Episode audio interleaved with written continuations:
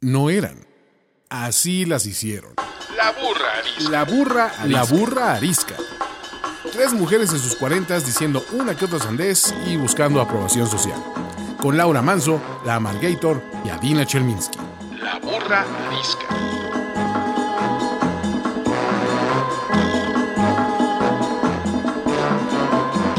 Bienvenidas todos y todos al nuevo capítulo de La Burra Arisca, versión sana distancia, versión cuarentena, versión nos estamos volviendo locas, versión pero aquí seguimos eh, dándole con todo para poder estar con ustedes. Yo soy Adina Chelminsky. Yo soy la Margator. Y yo soy Laura Manso. Y la pregunta incómoda del día de hoy me tocó a mí porque yo la pedí y es la siguiente. ¿Qué cosa les da risa que les da pena que les dé risa? ¿Qué dijo? ¿Qué cosa les da risa? Que te hacen reír y te sientes culpable por reírte de esas cosas. Por ejemplo. A ver, empieza, sí. No, exacto. Yo, cuando la, gente, cuando la gente se tropieza y se cae enfrente de mí, me da muchísima risa. Pero no te tienes que reír enfrente de él, ese es el punto, ¿no? Me cuesta mucho trabajo aguantarme la risa. O sea, no sé si es risa nerviosa, porque aparte yo soy lo más torpe del universo, entonces a mí también me pasa mucho, pero invariablemente yo veo a una persona tropezarse y me muero de la risa y me siento pésimo. Bueno, como tú hay un millón, porque, o mil millones, porque por eso hay miles de programas de bloopers que a todos nos hacen la vida más feliz, ¿no? Sí. ¿A ti qué? O sea, algo de lo que no deberías de reírte, Sí, o sea, pero no lo puedes evitar. exactamente, exactamente. Ay, pues a mí, la verdad, todos esos memes incómodos, ultra, este, como muy realistas, como mi favorito del momento es de un día nos vamos a acordar de este momento, pues como eso, como un momento que ya pasó y veremos para atrás, ya hemos aprendido, ¿no? Y dice, bueno, no todos. Los que Me da mucha risa. Es muy políticamente incorrecto y es cruel y no son momentos para burlarse de tanta gente que se va a morir, que no me estoy burlando, pero encontrarle la risa a las circunstancias más negras y, y, o sea, como reírte ante la adversidad a mí me parece fundamental, pero efectivamente hay gente que se ofende ante eso. Lo siento, no, sigo, no como sigo di- la como dijo Adina, como dijo Adina hoy, ¿no? Hace ratito antes de empezar a grabar. Este, ¿cómo están ustedes? ¿Están mejor que el precio del petróleo? Sí, o sea, circunstancias negras, pues es que si uno no se ríe de eso, Exacto. este, Y como es- dijo el finísimo productor, hasta José José está hoy mejor que el precio del petróleo. Chale, sí está muy cañón. Tengo otro meme que puse hace rato que dice una marchanta en su tiendita, una señorita, señora de una, una- la seño de la miscelánea. Dice, oiga, no tengo cambio, le doy un chicle o un barril de petróleo.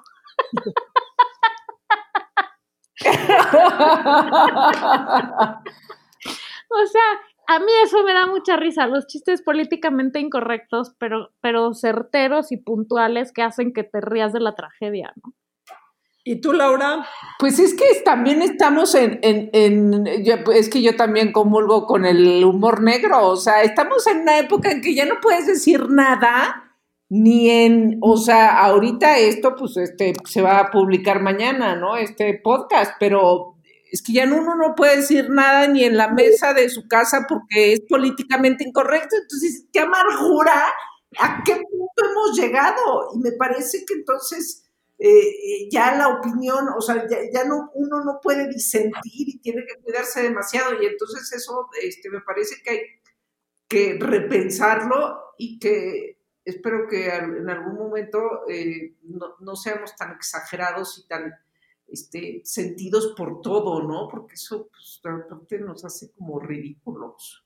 No, bueno, yo creo que sí hay un aprendizaje de todo este momento asqueroso, es, este, es justo aprenderse a alivianar y bajarle rayas a muchas cosas. Y una de esas es aprenderse a reír de las circunstancias, porque, o sea, tú puedes decidir qué actitud tomas frente a las cosas. Te aligeras o agarras un estandarte y no, o sea, eres el protector de todas las causas de todo el mundo y te pasas la vida muy amargado, ¿no? No es lo mismo ser amargado que amargator, ¿eh?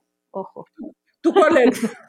Yo soy amargator, que se define, se define como una persona que dice las cosas como son cuando son y que justamente al, al que está en, ay, pero es que es muy bonito, pero es que no sé qué, pero y que quiere ver la vida color de rosa, pues le zorraja un par de verdades y pues no les gusta, ¿no? A- hay mucha gente que no le gusta, pero yo creo que zorrajar verdades y tener sentido del humor y bajarle un poco, o sea, ver las cosas como son y alivianarse es fundamental para el momento en el que estamos, güey. En Ay, vez de yo- estar Yo la verdad yo quiero ver las cosas como son. A mí miéntanme. Díganme mentiras. como Luis Miguel, por favor, miénteme, que por cierto ayer cumplió 50 años, pobre hombre. Ay, La sí, ya, y que sea, y que sea trending topic, digo, no puede ser, No o sea, no sí. puede ser que Pues Luis además- Miguel es... Pobre Está güey, haciendo pasó su cumpleaños solo en un yate tomando botellas de champán que han de costar este lo mismo que un mes de colegiatura de mis hijos. Pobrecito solo, ¿no? O sea, ¿a quién le Pero yo creo que lleva una vida solo, ¿no? O sea, yo creo que siempre pues ha sido como más solitario que otra cosa, güey. Es- es como- Luis Miguel define perfecto una de las frases de estas típicas frases mexicanas de abuelita, que es venido a menos. No, menos. o sea, no, lo interesante de Luis Miguel es que repuntó su carrera y volvió a ganar tantos millones, no sé si tantos como antes.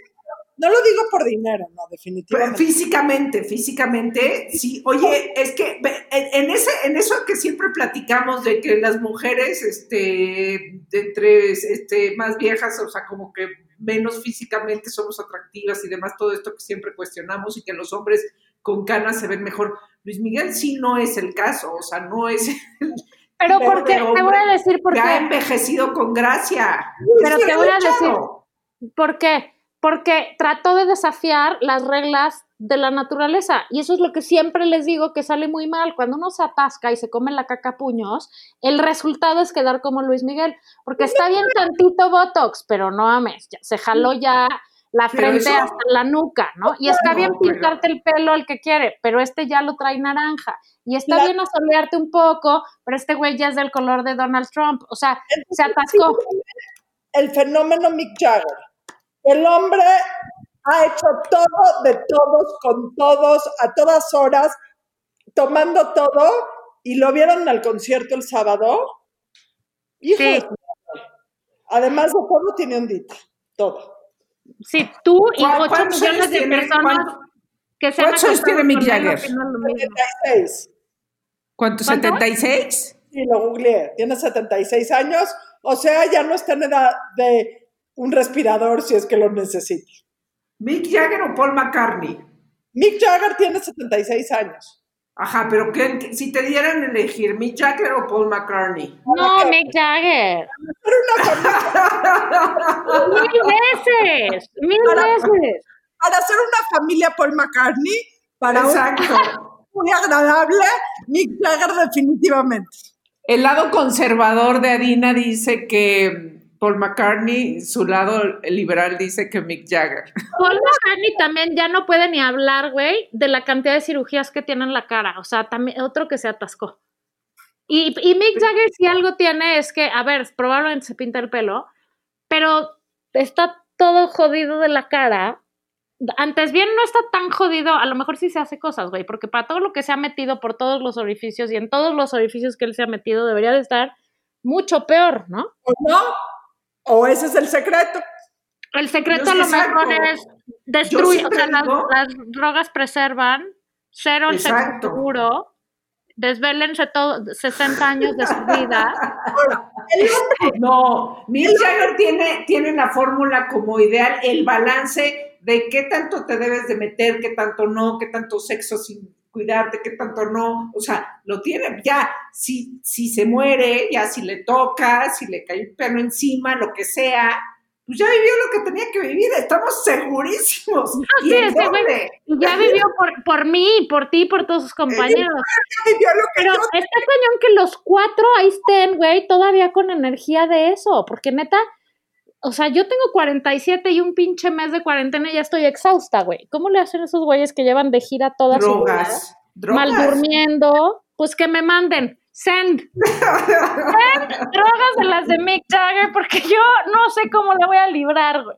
O sea, nada de send nudes, send drugs. Send drugs, Mick Jagger, pero a ver, no cualquiera. Send Mick Jagger's drugs. O sea, me tienen que garantizar que voy a quedar como él y voy a seguir con esa enjundia a los 75 Ahorita años. me meto a www.compradrogasdemickjagger.com y te mando un... eh, Va a llegar un equipo del SWAT a tu casa, pero pues fuera de eso, no está bien. te mando un paquete a tu casa. Por favor. Muchas Y nos gracias. cuentas y nos cuentas la próxima semana cómo estuvo tu semana, ¿no? Por favor, porque este digo para ver si también hacemos el pedido. Sí, pero Porque sí, sí, se ese- antoja, o sea, si uno ve a Mick Jagger y sí se antoja su tren de vida, la verdad. Quien me diga que no, o sea, porque tiene O sea, energía. sí se la no, pasó bomba, eso que ni qué, ¿no? Se la sigue pasando bomba, o sea. Pero sí es cierto que algo, o sea, a lo mejor alguien les administraba las drogas y les explicaba cómo usarlas, porque a esa edad, para el ritmo de vida que tuvieron, ya de- digo, a ver, Luis Miguel tiene 50 y velo cómo está, güey, ¿no? O sea, le faltan 25 años para alcanzar a Mick Jagger y ya no puede ni bailar, güey, o sea, La droga es, ese, ese tratamiento es súper personalizado, ¿no? Porque además, pues, te- te- hay, hay quien se toma una botella de tequila y al día siguiente este, no le pasa nada y hay quien este, nos tomamos tres y este... Eso es lo que te digo. O sea, algo, algún secreto tienen que tener porque no, o sea, ni sean sobre, o de, o este, ¿cómo se dice? Sobre, ¿Quién sabe? Tampoco no sabemos lo que sobredosiciado. No bueno, o sea, pero están vivos, güey. Se- seguro han tenido muchos incidentes. Pero lo que quiero decir es que, pues, si ves a Macaulay Culkin, güey, nada más no, no llegó a los 25, ¿no? Ya estaba destruido. Entonces, ¿cómo le hicieron estos cabrones? No lo sé. Pero bueno, N, estuvo padre ese concierto, ¿no? Me gustó. Los Increíble. gringos siendo gringos a su máximo esplendor, pero Pregu- rodeando el show como siempre. Mi conclusión básica, que fue muy controversial, fue Lady Gaga por mucho mejor que Celine Dion. Por mucho mejor. Pero, pero siempre ha sido, o sea, Siempre siempre, ha ha sido sido, mejor sí. Lady Gaga. A mí, Sí, Celine además- Dion... El azote de Celine Dion a mí me da para abajo muy cabrón. Exacto, Celine Dion, Celine Dion nada más de ver su cara no me Celine. Dion o sea, en Lady diva, Gaga es, Sí, Lady Gaga es Lady una... Gaga es muy superior. Lady Gaga es un sol. La ves en la pantalla y automáticamente sonríes, tiene un carisma increíble, tiene una voz espectacular. Cae Sí bien. se le pasó la manita con la tatuada de la ceja, pero bueno, pues Lady a lo mejor lo hizo en casa. La diferencia, yo creo, o sea, no es no en cuestión de voz, pero la diferencia es que Celine Dion no, o sea, no ne- necesita todo un show a su alrededor. Yo creo que Lady Gaga podría ser tan sola, este, y si pone show está bien, pero Lady Gaga es mucho más artista. Es que que- Celine Dion se concibe como una diva, ¿no? Y se maneja como una diva y siempre está en diva y eso, güey, es, extra- es extenuante. Y Yo la otra es mucho más real, ¿no? Yo también me considero una diva. El problema es que nadie, nadie, nadie. Pero a, veces, a veces aterrizas al planeta Tierra, divadina. Además de ser una diva, pero nadie. nadie Ya, mejor hay que decirte a diva, no a A diva. Adiva, oye, sí, ¿por qué no te Adiva, pones en tus, Adiva. en tus redes? Adiva. Lady a diva.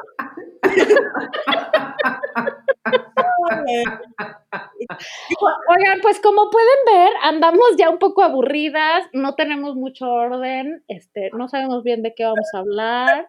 No, no, no, sí, a ver, yo quiero, yo no quiero dejar pasar este tema. A este, ver, venga el tema de la ¿Ya vieron, ¿Ya vieron esta serie Unorthodox? Sí, señorita.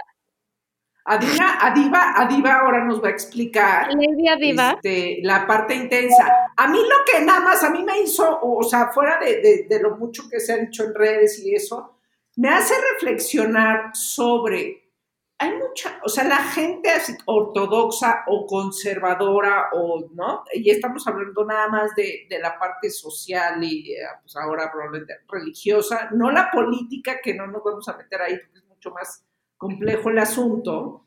Eh, pero es que, claro, la gente conservadora, y luego hace, hace el año pasado había leído yo sobre, sobre son más felices en el sentido de que tienen un encuentran su propósito de vida más fácil. No, a ver, déjame explicarte algo. Eh, que yo conozco la parte de los ultraortodoxos judíos, no porque definitivamente yo soy ultraortodoxa. Asumo yo que se da en otras religiones igual, ¿ok? Eh, lo más increíble de Unorthodox es que es exactamente igual a la realidad. Yo he ido al lugar de, casualmente en el lugar de Brooklyn, en donde están, está mi pastel favorito de todo el mundo. Entonces, las veces que he ido a Nueva York, agarro un subway, me subo en Manhattan y salgo de William. No, bueno, pero pues incluye, incluye la, Adiva, incluye la recomendación, qué pastel es y qué pastelería. Hazlo bien, porque vamos a volver a salir a Dina, a. Exacto, no creas que ya se nos acabó. Se llama Onek Bakery en Lee Street, a la mitad de Williamsburg, del barrio ultra X, ultra, ultra, ultra religioso. Para mí son los más religiosos judíos que yo he visto en mi vida. Hay unos en Israel similares, pero te subes eh, al subway en Manhattan y sales del subway en el siglo XVII todo lo que vieron ahí no hablan inglés, ni siquiera hablan hebreo, hablan un dialecto del siglo eh, de, europeo que se llama Yiddish. Em, todas las tradiciones, o sea, es impresionante cómo recrearon todo lo que pasa ahí en la realidad. Y un, es que, ah, perdón. tema ahí es, y, creo que la pregunta ahí es, eh, el papel de las mujeres es el papel de las mujeres en el siglo XVII, porque para poder mantener ese tipo de comunidades, necesitas un nivel de obediencia enorme, lo cual quiere decir que cualquier actitud o cualquier pensamiento disruptivo en un centímetro, en un milímetro, no se acepta. No, no hay vida para nada. Cabe agregar que Dios sí es muy sabio porque no te puso ahí, güey, ni a mí. Ah, no, los hubiera. No, porque, porque eh, ya no estarían, o sea, evidentemente. Como están, porque está, está basada en una historia real, ¿no? Esta historia. Sí. la, historia es real, los detalles con el que tocan la realidad son impresionantes. O sea, ¿viste ya el making of? Porque hay un making of. Sí, sí, sí. Y justo explican que contrataron a un especialista de ese tipo de religión de el Yiddish, de, o sea, para que estuviera diciendo esto sí, esto no, es para que fuera lo más... es, muy, es, muy realista el, asunto. Y vaya, o sea, como que la directora no quería caer en clichés y no quería ni exagerar ni dejar pasar cosas este, que sí son, y entonces contrató a un super experto que al final es el rabino. El experto ese es el rabino que sale. Eh, la verdad es que una discusión que casualmente la última vez o la penúltima, porque ha ido mil veces, me encanta. Em, pero la última vez o la penúltima vez que fui, que fui con mi hija, eh, que en ese momento haber tenido como 20 años, eh, entró esta discusión si las mujeres, si eso, o sea, si las mujeres igual elegirían este tipo de vida. Si creces ahí, igual eliges este tipo de vida. Y evidentemente, pues hay mujeres que, no sé si las mujeres que se quedan ahí, o incluso los hombres, porque ha ser una vida extremadamente difícil también para los hombres, eh, eligen este tipo de vida, o también muchos se quieren salir y se quieren ir porque es realmente, mira, te voy a dar un adjetivo que es mío, yo creo que es una vida muy opresiva. Yo creo que en el momento en donde no hay opciones para elegir qué quieres hacer, ni quién eres, ni puedes cuestionar, ahí el tema es la falta de cuestionamiento. No te puedes cuestionar absolutamente nada, ni qué cocinas, ni cómo cocinas, ni con quién te casas, ni... Yo creo que esa parte de ser absolutamente terrible, sobre todo siendo yo que me cuestiono absolutamente todo. A ver, pero paréntesis para no es lo tuyo, ¿no? Para quien no haya visto la serie y no se las vamos a arruinar, porque, eh, porque en eso empieza, ¿no? es una miniserie, este, tiene cuatro capítulos, para quien no la haya visto, es justo de esta comunidad ¿De dónde vienen los Yiddish? No, no. O, sea, los Ashkenazim son todos los judíos que venían de Europa, Rusia, eh, de- o sea, de Europa del Este.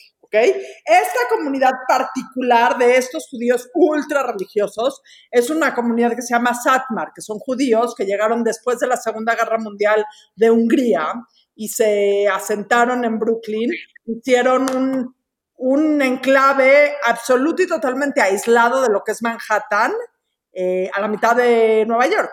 O sea, pero esa es la historia. Y de una Entonces se, se trata de esta, de esta niña que la casan, bueno, a los 17, 18 años, ¿no? La, la, la casan como, como ahí se acostumbra, a, ella no eligió, sino eligen las familias con quién casarte y ella decide escapar porque este, pues, no es feliz en su matrimonio y este, no le puede dar un hijo a su marido y, eh, ¿no? O sea, o no le, digo, como se diría en esos términos, ¿no? En, en- en ese en ese contexto. Pero es impresionante la actuación de ella. Ahora, dijiste algo muy interesante, a. Dijiste, o sea, no puedes cuestionarte nada y no hay, no hay capacidad de, no, no puedes elegir nada, dado, en- en- bajo esas circunstancias de, de, esa, de esa comunidad o de cualquier otra que sea conservadora o ultraconservadora, es que los conservadores no, pues no eligen nada, entonces la vida les es, les es en un sentido más fácil. O sea, porque ya, ya, ya sabes qué tienes que hacer, ya sabes que tienes, si eres mujer, ya sabes que te vas a casar y que tu, y tu objetivo es tener hijos y cuidarlos y atender a tu marido y hacerlo como dicen ahí. Es según el rey. es Tú una no eres la reina, pero, pero tu marido sí es el rey. Y entonces, eh, es, este, y lo, lo, o sea, pues habrá gente que es- a, a la que sí le acomoda y gente que es muy feliz así. No puedes cuestionar nada. Pero entonces es más fácil encontrar un sentido a tu vida cuando crees que este, el matrimonio es algo sagrado, cuando, ¿no? Si te pones a elegir, si cuando hay 30 opciones en la vida, pues si, si me caso o no me caso, si me caso con una mujer o si me caso con un hombre o si me caso con un trans, pues ya son más opciones de vida este, que vas a elegir y es más difícil encontrarle sentido a tu vida.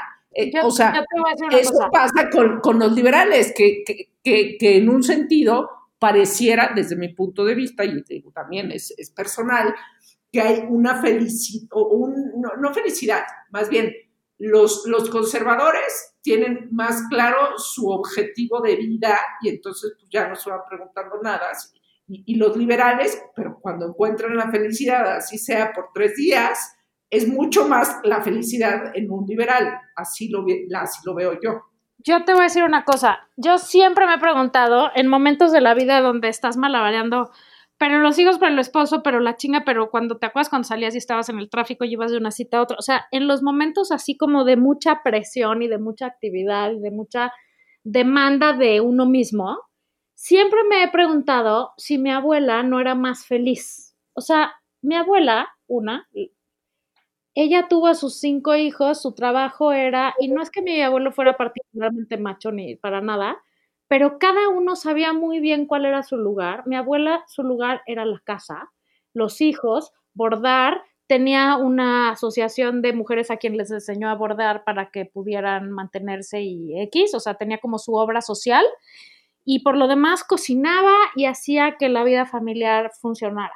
Y siempre me pregunto si no ella, la, o sea, era más sencillo, güey, ¿no? Porque no tenías que estar en la chaqueta mental y en la autoexigencia mental que vivimos nosotras de, pero tengo que ser exitosa, pero quiero ganar dinero, pero quiero conseguir esto, pero quiero que mis hijos vayan, pero quiero, o sea, sí es cierto que el, el lado de, de estos roles más específicos, a lo mejor, a grosso modo, son más sencillos. Esto es lo que te toca y te callas. Pero, y aquí viene mi gran pero, mi abuela eligió hacer eso, ¿no? O sea, ella estaba de acuerdo con ese modus operandi. O sea, y, ni siquiera había a lo mejor tanto lugar para negociación, así era y ya, pero efectivamente no era opresivo. El problema de esto, de esta serie y de estas comunidades, a ver, es lo mismo que el libro este que recomendé hace poco que se llama Educated, de Tara, Tara, este, Watson, ¿cómo se llama? Sí, Tara, no, Westover, Tara Westover Educated, que es lo mismo, ella está en una comunidad mormona en donde, o sea, siglo XVII, las mujeres sirven para lo que el marido quiera, se callan la boca, no puedes ganar dinero, no puedes ir a la escuela, no puedes hacer nada, ¿no? Y ella, porque un hermano logra salirse eh, eh, eh, a la universidad, el hermano le dice, tú tienes que ir a la escuela. Y entonces ella, por ambas y por mangas, acaba entrando por primera vez a un salón a los 17 años a una universidad. Y empieza su carrera y luego hace una maestría y luego hace un doctorado. O sea, va poniendo, o sea, se le va la vida poniendo enfrente y cada vez que regresa a casa a Navidad y a lo que sea, se enfrenta, o sea, regresa al siglo XVII, ¿no? Y entonces es esta cosa en, entre la lealtad y el amor a lo que es y a la única realidad que conoces, que también no es que esté mal, o sea, esta gente así creció y esa es la única realidad que conocen y por lo tanto no es que esté mal, así es, ¿no? Pero lo que está mal es que no tengan la opción de elegir, ¿no? Esta chava al final se elige a ella con un costo enorme, igual que la de Unorthodox. Un costo enorme porque es romper con absolutamente todo y elegirte a ti, ¿no? A la Me parecen, las dos historias me parecen escalofriantes por, por lo que implica que elegirte a ti quiere decir romper con tu papá y tu mamá, que pueden ser lo que sea, güey, y pueden vivir en el siglo que quieras, pero son tu papá y tu mamá, ¿no? Y es lo que siempre has escuchado, o tu abuela, o tu no sé qué. Y que con todo y eso digas, yo me elijo a mí porque esto no me hace feliz, o porque esto no me hace sentir libre, me parece impresionante. Y me parece increíble también la gente que elige quedarse ahí porque eso es lo que ella quiere y así le parece que el mundo funciona bien. El tema la- es que haya esa opción, ¿no? Mira, la pregunta que Laura de si la gente es más feliz o es menos feliz, yo creo que para el 80 o el 90% de las personas que no se cuestionan mucho y que tienen la vida, o sea, que, y que encuentran ahí sus respuestas, no sé si se pregunten más, no sé si se pregunten menos, se preguntan diferente y encuentran ahí las respuestas, yo creo que ser una vida muy cómoda. Para Ay, pues 20 a veces sí me da envidia, güey. O sea, Claro, claro. Yo cada vez que tengo un problema, decirle, ¿por qué no, no tengo un marido que mantenga? Y ya todo, se solucionarían muchos de mis problemas. Parte. Sí. No, o sea, o sea, me- eh, pero es, me es lo, es lo más cómodo. Ahora, me si da- no tienes, si no tienes en tu visión este, que hay opciones, pues entonces no crees que hay opciones. pero para el Entonces, 20% restante ha de ser un infierno. O sea, para el 20%, digo, las cifras las estoy inventando yo, evidentemente, pero para la ma- mayoría que está de acuerdo o se cuestiona menos, o ahí encuentra sus respuestas, o realmente está consciente y creyente que Dios es el principio y el fin de, de la existencia, perfecto. Yo creo que es una vida muy cómoda, mucho más resuelta emocionalmente. Para el 20% de la gente que no encuentra ahí sus respuestas o que se hace preguntas completamente diferentes a lo que es permitido preguntarse, ha de ser un verdadero infierno. Porque salir es eh, transgreder, como lo que estás diciendo ahorita, Margarita, ¿no? es transgreder y romper por completo. Porque si te sales, no hay no- medias tintas, exacto. o sea, no hay eh, seguimos siendo amigos, no hay vienes a cenar a la casa después para platicarnos cómo te va, porque la obediencia Es todo o nada.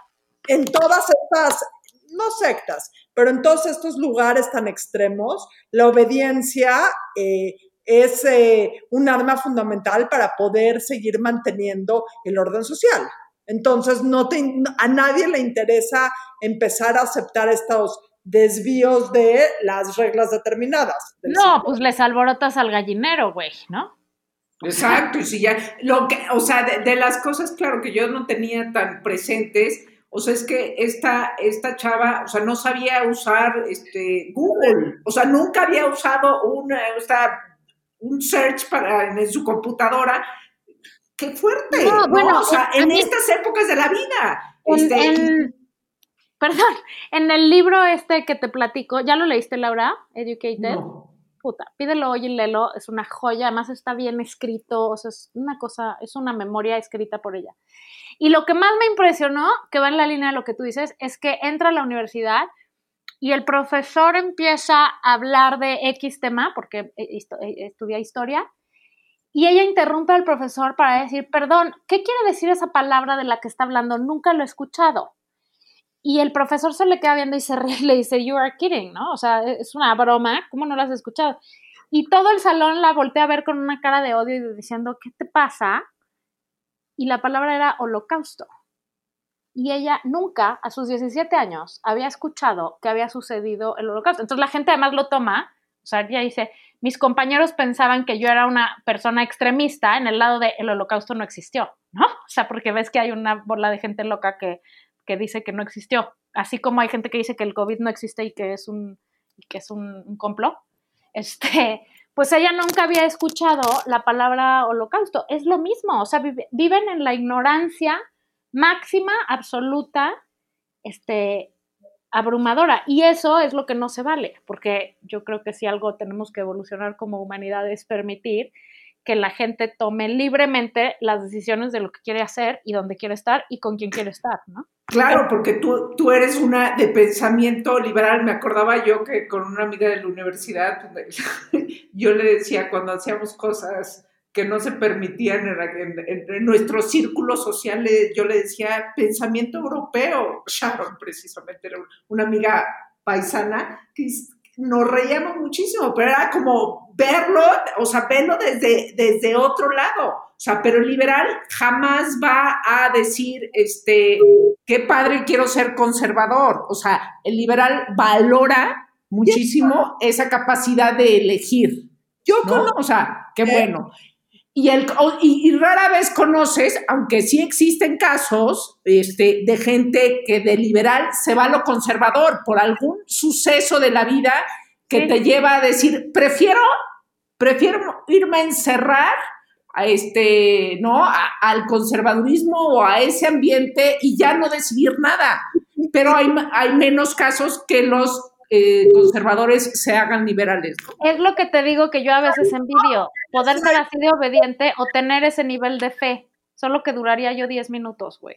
En, el judaísmo mucho de gente que de ser mucho más liberal o mucho más secular regresa. Es más, la frase para aquellos que regresan hacia raíces más religiosas es regresar a las respuestas. O sea, la frase en hebreo se traduce a regresar a las respuestas y no es tan raro como, como lo podemos pensar. Mucha gente que ha tenido sucesos garrafales en su vida, mucha gente que ha entrado en problemas de muchísimo cuestionamiento por adicciones, etcétera, etcétera, encuentran cobijo en, en, en la religión, sea la religión que sea. Pero yo... Bueno, es cierto, es cierto, Dinesia, claro, porque estaba yo pensando, no sé en, en qué sentido, porque sí, claro que sí se da en el judaísmo, pero claro, todas estas, yo les digo sectas, ¿no? Pero bueno, religiones cristianas, ¿no? Este, que, que se han puesto, ahora sí que de moda, ¿no? Y, y, que son súper conservadores y que cada vez tienen más adeptos y en muchas partes del mundo este, ¿no? Vemos unos casos fuertísimos de conservadurismo, ¿no? Y aquí, o sea, incluyendo en México, porque decimos, bueno, México es una, y, hemos sido católicos este, históricamente, ¿no? Por, por, herencia, este, y la conquista y demás, pero ahora se está transformando a quizá este, el catolicismo ya no les dio este, lo que necesitaban y ya no sé, pero otros, eh, otras religiones o, eh, ¿no? de cristianismo están teniendo muchísimo éxito este, en México y es impresionante. Les resuelven algo, les resuelven algo, les resuelven un problama, ¿no? Pues si no, no se irían. Gobiernos así desde hace años, porque en este país lo que quieres es que te resuelvan. Somos huevones por no, pero genéticamente. este país. Te voy a decir mi segundo lugar favorito en Nueva York, que es muy irónico porque siempre voy un día a uno y un día a otro. Es una iglesia en Harlem, en donde canta el gospel. El gospel es lo que más me gusta en la vida. O sea, a mí y también me encanta. Me encanta. Y esta es una iglesia de un pastor eh, cristiano eh, no sé si es unidad, no importa, es un pastor cristiano que tenía en el sótano de la iglesia un lugar para adictos a las drogas, o sea, un centro de rehabilitación o de como alcohólicos anónimos o narcóticos anónimos, y quería hacer hace como 20 o 30 años eh, un una actividad para todas estas personas que están en rehabilitación y se dio cuenta que lo único que tenían en común todos, a la mitad de Harlem, es que todos cantaban increíble. Hizo un coro, se llama el coro ARC, ¿ok? De, Y los miércoles y los domingos cantan misa, el coro, en esta iglesia de Harlem. Y, digo, número uno, tienen las voces más espectaculares del mundo. Y número dos, tienen la máxima fe en Dios, que todo lo que les pasó en su vida, que todo lo que les va a pasar, que todo, una fe impresionante. Y en ese lugar, no en el otro, que deberías de decir, bueno, es más ad hoc a mí la religión, pero en esa iglesia de Harlem es donde más envidia me da la gente que tiene fe. Porque cantan increíbles, si alguien puede ir algún día en un futuro, vayan, pero creen fehacientemente con cada milímetro de su cuerpo que Dios tiene las respuestas a todo. Eso, eso llévanos a Dina, llévanos a Dina. Sí, por favor. En momento me darían ganas de decir, Dios tiene la respuesta a todo. Sí, a mí también eso me da mucha envidia. Oigan. La voy a, voy a poner en redes, les voy a mandar algunas de las de canciones que cantan, porque eh, tienen página en YouTube, etcétera, etcétera. Y la fe con la que cantan, la verdad es que, wow, wow, wow. Y sí me da mucha envidia porque yo dudo desde lo que desayuno en la mañana. O sea, me cuestiono todo el santo y pinche día sobre todo lo que puede pasar y a veces sí me darían muchísimas ganas de depositar toda esta angustia en un ser superior. Así es. Cierto, Oigan, sí, y en, pero ¿por en qué no momentos es depositamos ahorita- ¿Por ver. qué no ahorita depositamos nuestra angustia en mentar un poco de madres de la convivencia, de, de estar viendo la gente que, la gente que no está pinche haciendo la cuarentena, este, el que se pone el tapabocas, pero nada más en la boca y no en la nariz. No, no mames, quítatelo, da igual, güey. O sea, póntelo bien o no te lo pongas, güey. ¿No? O Yo sea, vi, yo, vi, yo vi a alguien el fin de semana usar un tapabocas así. Y yo, y tú, cúbrete la nariz. Sí, o sea, está muy cagado que no. O sea, por ejemplo, en mi condominio pusieron, queda estrictamente prohibida la entrada a las personas sin uso de tapabocas, que no usan tapabocas. Ah, bueno, perfecto. Abre la puerta el poli, que abre la puerta, no trae tapabocas. O sea, dices, güey, todo mal, ¿no? O sea, ¿cómo, ¿cómo somos una sociedad cero preparada para estas cosas? Y cero obedientes y cero con, con muy poco criterio. Y entonces es como una tropicalización de cómo protegerse ante una pandemia y es un poco desastroso y desesperante, ¿estás de acuerdo? Pero yo, ¿por qué crees que la gente no se está quedando en su casa y no está usando tapabocas? Porque no cree. Por Por pendejo, pendejos. O sea, No, no, no. pendejo, güey. No, mientras hicimos esto. Este, no, porque no creen, porque no creen que les vaya a pasar a ellos. Y porque somos un pueblo irresponsable y así es, o sea, hasta que no lo tienes en la jeta no, no te das cuenta, ¿no? Y bueno, también no ayuda nada que no estamos bien liderados, que durante un mes fue, hombre, besos y abrazos y mordemos niñas, pero y ahora no, mejor sí sí quédense en su casa, o sea, pues no hay un líder, güey. Entonces, imposible, si además nos cuesta trabajo eso y no tenemos un líder en quien creer, Voy a que- el abogado del diablo un poquito. Pero no puede ser también que el tamaño, o sea, el avasalla, no sé qué adjetivo ponerle, pero el, la enormidad de lo que está pasando, muchas veces no la podemos entender o esa gente no la puede entender. No, sí, pero sí, pero yo creo que sobre todo es un tema de ignorancia, que eso no es su culpa, o sea, volvemos a lo mismo del tema anterior, pero es un tema de mal liderazgo que permite que la central de abastos esté hasta la madre. Yo entiendo, o la viga, o donde sea, ¿no has visto las fotos? ¿No? O el metro Pantitlán, el otro vi una foto y casi me muero, ¿no? O sea, y entiendo que en este país la gente, hay mucha gente que no se puede quedar en su casa y que vive al día. Ok, pero entonces si tienes un buen líder y un buen gobierno, regulas todo eso y dices, a la- a la- al andén del metro solo puede haber 50 personas por vez y en el, auto, en el vagón solo pueden haber 10. Y en el- o sea, no sé, te organizas y regulas todo eso, porque esa gente no lo va a hacer solo, claramente. Están 500. Bueno, eso estaba haciendo, eso anunció Eso anunció Claudia Sheinbaum, ¿no? Que O iban a que- regular la entrada del metro. Pero Sí, para que no digas que nada más pasa aquí, yo, yo hoy en la mañana vi una foto que decía Tokio, el fin, este fin de semana que acaba de pasar, este, y todos, todos con tapabocas iban, pero porque ahí los usan antes de que existiera el coronavirus y cualquier cosa, o sea, mucha gente usa tapabocas, pero la calle llena, y en fin de semana. Pero es o sea- que ellos se supone que ya pasaron el... No, acaban de declarar curva, estado ¿no? de emergencia hace unos días. ¿Otra vez? No. Yo la verdad Este, sigo en mi no, modo, acaba- oigo, lo, oigo lo menos posible porque entonces me malviajo muy mal. Yo, Pero... yo ya estoy Sí. pasando al punto de hijos. Ya no tengo, hoy alguien me preguntó algo y de cómo estaba y traté de buscar el emoji adecuado para describir mi situación y no hay ningún emoji adecuado para describir mi situación. No, Eh, ya no hay emojis adecuados para nada. O sea, es que es que necesitamos más emojis. O sea, este, no sé, yo creo que viene En la peor parte y ya estamos hartos. O sea, ya como que este, este atraso que tiene México cuando que haya llegado después ha, ha sido un desmadre emocional, porque ya estamos hartos del tema, porque venimos escuchando desde diciembre que empezó en Wuhan, ¿no? Este, pero también ya, o sea, hay un hartazgo así de please, ya no. ¿Cómo? O sea, si viene lo más este, grave, o sea, dijeron, ahora sí ya dijo el presidente Mayo, ¿no? Por fin lo dijo. Por fin lo dijo, y no quiero ser ave de mal agüero, pero Julio también va a ser, güey, porque aquí va a pegar con todo, ¿no? Entonces, estamos apenas empezando, o sea, vaya, no, yo no creo que sí, estemos. ¿no? Yo, ¿Tú o sea, crees que?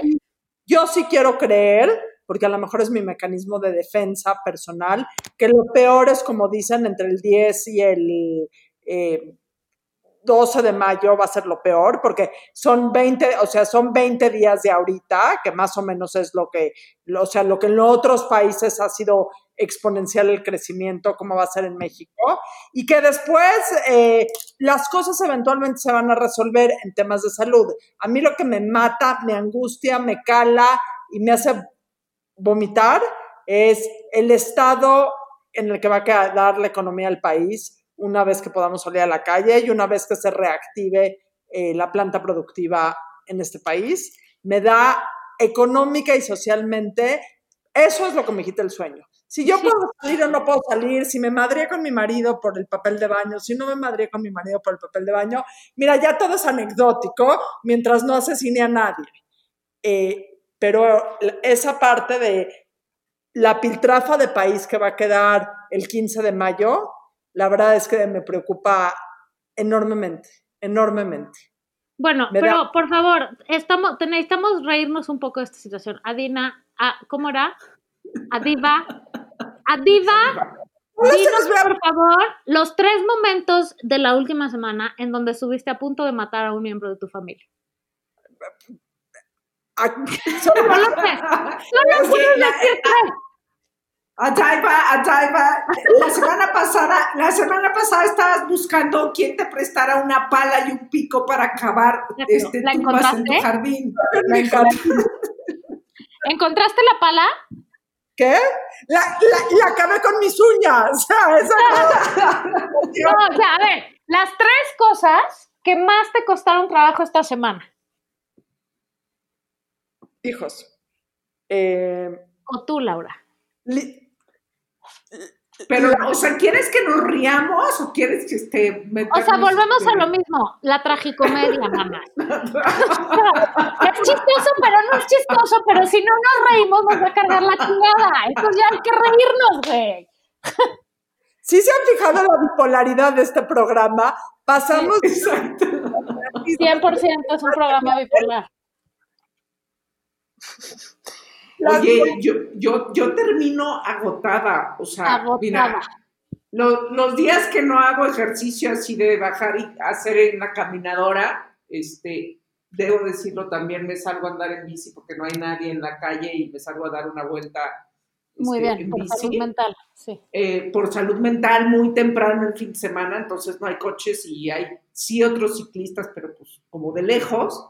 Eh, Pero los días que entonces ya digo, hoy no voy a hacer ejercicio, entonces digo, no, pero me tengo que mover, porque si no, estará pero terminó, güey, así de una piltrafa, así como Darina describió la economía de México, yo así estoy, o sea... Es que además, ¿qué tanto, o sea, entre eso y la chinga casera y contenido... Ajá, porque entonces uno empiezas, empiezas a hacer la limpieza profunda de tu casa y lo que decías el otro día, que empiezas con el cajón y terminas con el closet y todo está hecho un desmadre y ya no terminas, dices, puta, ya necesito terminar pero ayer dije, ahora sí, yo creo que tengo este coronavirus porque, porque me, o sea, me duele todo. me duele todo en calidad de bulto. Pues es que yo creo que es muchísimo estrés, ¿no? O sea, es el que, que lo estamos canalizando en, estar muy ocupados, porque además no es que querramos, pero es que estás en una casa es interminable la chamba, sobre todo si hay habitantes, otros habitantes pero estamos sobre todo, pues, súper estresados. A mí lo que más me caga, o sea, carajo, es que se sirven pinche agua diez mil veces al día en diez mil vasos distintos, güey. O sea, ¿cuál es la pinche complicación de agarrar una botella y tomar todo el día de la botella? O sea, carajo. Entonces todo el día estoy recopilando vasos por todos lados hasta que ya, o sea, ya está prohibido. Tienes que usar uno diario ya. Cada ¿Eh? quien un vaso. Saca cuatro vasos. A cada vaso le pones el nombre de un integrante de tu casa y cada quien tiene su vaso, toma de su vaso, lava su vaso, guarda su vaso y si se le Exacto. que se quede con sed. Y los demás vasos los pones bajo llave y ya no hay más acceso a vasos. no tienes vaso, pues te este, toma de, así con tu mamita, como si fuera un, este, un río. De tus oh. O otra cosa que no soporto es, trabajas todo el día como mula, ¿no? O sea, todo el pinche día, que si esto, que si el otro, que si no sé qué.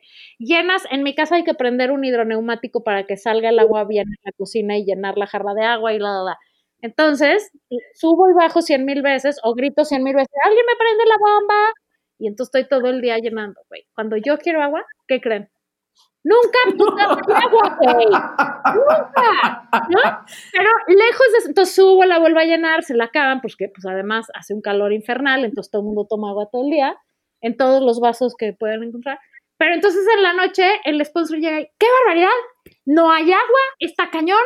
Este, yo uno aquí viene por su vaso de agua y no hay, y tú, güey, subí 14 veces hoy a prender la pinche bomba. Pues sí, a veces no hay agua y ya, ¿no? O sea, como a lo que hoy es, lo que más trabajo me cuesta es que la gente no entienda la chamba que le estamos metiendo a la casa a las mamás. No dudo que los papás también. Y sé que los hijos participan. No, las mamás más. Pero, vamos, a darle, ¿eh? vamos a darle dos minutitos a las mamás de decir, neta, gente que vive con mamás, dense cuenta la ultra chinga que nos estamos pegando. Porque sí está muy cañón entre limpiar tratar de hacer ejercicio para nuestra salud mental, alimentar a todo el mundo, que todo el mundo quiere comer a todas horas, güey. Yo y voy a poner cuatro vasos y horarios de uso de cocina, ¿sabes? Y de comida. No, pero está, está como, o sea, es tu experiencia, pero también están este, los datos de la ONU, o sea, las mujeres son, las que eh, o sea, triplican, triplican sus tareas. Entonces, las grandes heroínas de este esta crisis son las mujeres y más las que van, salen a trabajar, ¿no? O sea, todas esas que, son las enfermeras que van y trabajan y luego tienen a sus hijos en su casa y luego tienen tres veces más de trabajo en su casa que dices, no manches. Pues que, y bueno, y si no sales y no eres héroe enfermera, que estoy de acuerdo que son otros héroes, pero las mamás que estamos en casa y también tenemos que trabajar y también queremos ratos de recreo porque estamos agotadas y también hay que contener y fijarnos en la salud mental de todos nuestros habitantes porque pues a mí me preocupa muchísimo que mis hijos pubertos se depriman o no, entonces tengo que estar viendo que si sí hicieron ejercicio, que si sí se bañaron, que si sí hicieron algo que los hizo sentir útiles, que si sí se esparcieron un poco, o sea, ¿me entiendes? Como que son miles de bolas y además hay que hacer de comer tres veces al día y luego limpiar. Y, o sea, es como, y además tienes que trabajar, ¿no? Entonces, pues claro que estamos exhaustas y está bien, yo no me estoy quejando de eso. Mi queja es estos tres cabrones que llegan y se quejan por, es que no hay jamón!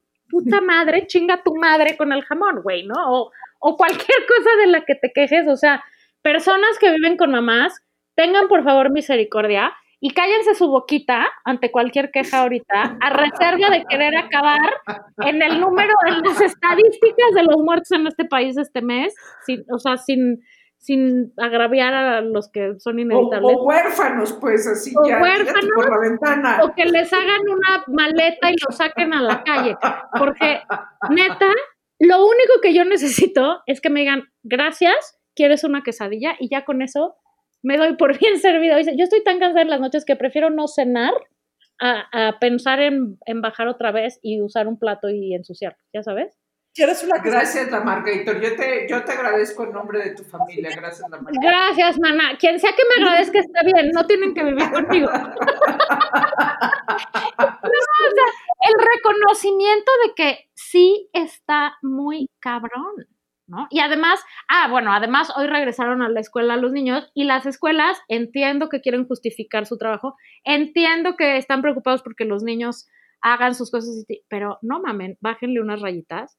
No somos los profesores, tenemos nuestros trabajos y nuestras cosas, no podemos poner nuestra vida en pausa para que los niños sigan el ritmo académico que tenían en la escuela. No va a Por suceder. favor, por favor, No. graba un mensaje como Talía. Sí. ¿Viste, el, ¿Viste el video de Talía? Es. No, sí, sí, sí grabé uno que por ahí va a salir porque me buscó una asociación, justamente de decir, a ver, este es un momento extraordinario, se trata de ocuparlos, ¿no? Y de que tengan un poco una sensación de rutina y de que pues, se entretengan porque si no se van a volver locos. Pero ubíquense, please. Y las mamás también se tienen que ubicar. El otro día me habló una mamá que tiene muchísimo trabajo ahorita porque es, es economista y está tapada de trabajo, como podrán comprender. Y está trabada porque sus hijos tienen 80 mil cosas que entregar diario y tienen eh, reuniones en Zoom y tienen, o sea, tienen y tienen y tienen cosas que entregar. Y ella en vez de hacer su trabajo está haciendo el de los hijos. Y yo creo que una cosa importante para está las- Eso está mal de todas, todas. Tú, si todas, tú todas. la, la tarea de tus hijos, sea en casa, o sea cuando la época es normal, ¿hay algo mal con la escuela o hay algo mal? 100%. 100%. Yo siempre lo he dicho, yo, yo no me meto en la tarea de mis hijos jamás. Yo te- no, me, no me quejo nada, pero es un mensaje al mundo, mamás, que los hijos hagan lo mejor que puedan hacer y lo demás nos vale madres. Y escuelas, ustedes hagan lo mejor que puedan hacer y neta, bájenle unas rayas al estándar de exigencia, porque se trata de que hagamos equipo todos, no de que estemos todavía más locos, estresados. Ahorita, lo importante aprender en este momento de la vida no son matemáticas, güey. Es aprender a ser resilientes, a tener sentido del humor, a cooperar, a saber que así es, a ser pacientes, a ser tolerantes. Ya de paso, si aprendes matemáticas, está bien. O sea, Güey, ya es si aprendes a sumar, está bien. Ya ser Pero el aprendizaje principal de este momento es sobrevivir a esto con la mayor calma posible, eh, con la mayor eh, cantidad de habitantes vivos en cada casa, ¿no? O sea, sea cual sea el caso, y, y- y- y pasar de este momento sin el costo de nuestras relaciones, ni de nuestra salud mental, ni de ni desgastar o fracturar todas nuestras relaciones, ¿no? Y Te la, creo voy a, te la voy a- te la voy a cambiar un poco. a Yo no creo que sea sin el costo, yo creo que sea con el menor costo. exacto. Exacto, costo va a tener, ya, costo ya está teniendo. pero no sumarle, o sea, no ponerle un costo adicional a algo que de por sí nos está saliendo carísimo, ¿no? Sí. O sea, que, que ayude para que los niños estén entretenidos y justamente nosotros podamos tener tiempo para trapear la cocina sin que nadie la pise, güey. O sea, no para que nos sentemos nosotros con ellos a traducirle al niño lo que el maestro le está diciendo. O sea, bajémosle todos una raya. Es- no, no mames. Para más, para más consejos, sigan a la burra arisca. Exacto, para más consejos pedagógicos de cómo educar en línea, síganme. También podemos dar eh, consejos de, de cómo se entierra gente en el jardín cuando uno... Vamos a hacer un tutorial. Adina, Adaiva, vamos a hacer un tutorial de cómo enterrar a tus parientes en el jardín. Y se les borran las, o sea, se les borran las huellas digitales.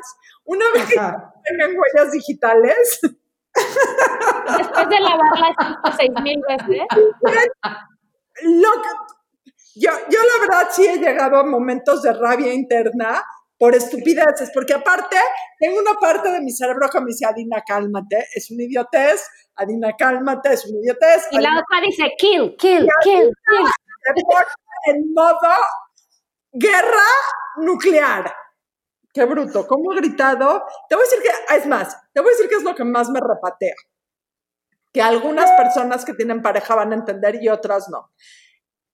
En mi casa, entre los adultos responsables de mi casa, la que siempre grita soy yo.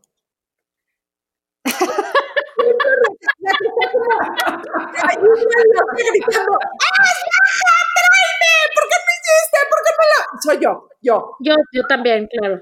Dios les hace y ellas se juntan. Yo soy la mala, mala, mala, mala del cuento de mi casa. La más, ma o sea, Disney. Y esa. Ahora la nueva princesa se va a llamar, no va a ser princesa, va a ser Lady. Adaiba. Yo sería la bruja de Blancanieves, Cruella de Vil, la que siempre grita.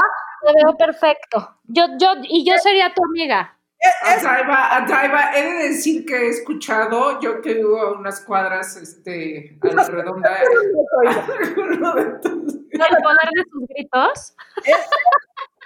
jugar ese papel me repatea porque siento que a veces, siento que a veces no me controlo, estoy de acuerdo, pero siento que a veces es muy cómodo tener a la gritona en la casa y ya todos los demás Se eh, lavan las manitas. responsabilidad, porque la que grita, porque no doblaste mi ropa, porque no hiciste, soy yo. Y es, esa sí sería causal de asesinato para mí.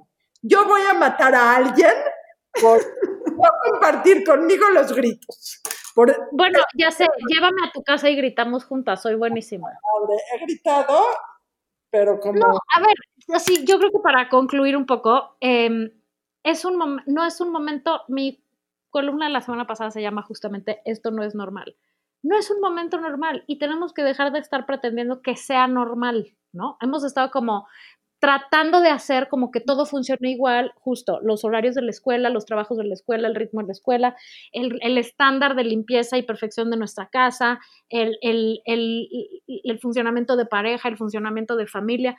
Y, güey, necesitamos parar y entender que eso ahorita ya no jala. No sé si luego va a volver a jalar igual o no. Yo espero que haya muchas cosas que nos quedemos de moraleja de esto. Yo diría más bien que como ya no vamos a volver a como estaba antes, porque esa es la realidad, o sea, a partir de todo, de la economía, de, o sea, que este es el nuevo normal, o sea, que Este más bien o te adaptas o mueres. Ahora, Pero por lo pronto, antes de querer normalizar, o sea, ¿cuál es la puta prisa por decir esto es lo normal, esto es lo normal?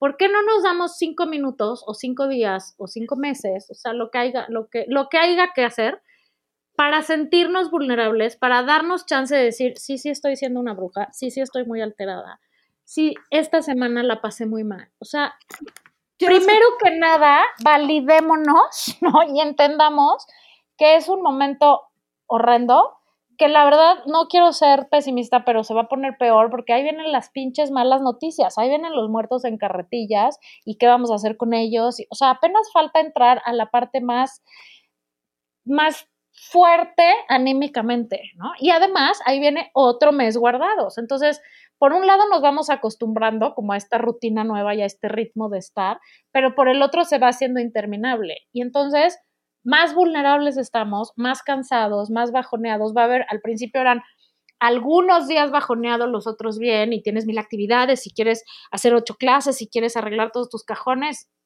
y se nos va como aletargando todo, ¿no? El ánimo y todo. Y yo creo que está bien también poder parar y respirar y decir, hoy me siento de la chingada, güey. ¿Quieres que te Hoy la regué. Vulnerarte ante tus hijos y decir, perdón, hoy fui cruela de Bill Reloaded. Este, vulnerarte ante tu marido, que tu marido también te pueda decir, güey, eh, o sea, tengo una angustia. O sea, que todos tengamos un poquito de permiso de abrirnos emocionalmente, aunque sea con nosotros mismos. Porque tratar de aparentar que tenemos todo bajo control no va a jalar. No, o sea, yo aparento, pero nadie me la cree. O sea, que quede claro. Pero eso siempre, o sea, eso siempre, cuarentena o no cuarentena, güey. ¿Quieres que te diga la verdad? A mí me da mucho miedo bajar. O sea, sé que todos necesitamos bajar un poco. eh, no sé, me da mucho miedo todo últimamente. Todo, todo, todo. Hacer, no hacer, pensar, todo me da mucho miedo. Pero la verdad es que este espacio es de mis terapias de la semana, por lo cual se los agradezco enormemente. Sí, igualmente. Vamos a estar, vamos a estar como, el bar- eh, como el precio del, del- del petróleo, vamos a pagar. Porque Para que lo oigan. así de como vas a llegar a la gas y te van a pagar por, por llenar, además de llenarte el tanque que no van a pagar, este, podemos hacer eso, podemos empezar a pagar porque nos escuchen. Exacto. Por lo pronto, a las tres personas que llegaron hasta el final de este programa, les agradecemos enormemente. Gracias por su, gracias por su paciencia, gracias por este, gracias por escuchar. Este, ¿no? Y nos vemos próximo, bueno, nos vemos ahí en la semana en el live. O nos En el live, jueves de chelas con la burra y el martes que entra otra vez. Adiós. Bye. Adiós. Esto fue La Burra Arisca. La burra arisca. La burra, burra arisca. Tres mujeres en sus cuarentas diciendo una que otra sandez y buscando aprobación social. Con Laura Manso, La Amargator y Adina Chelminsky. Una producción de Antonio Sempere para finísimos.com. La burra arisca.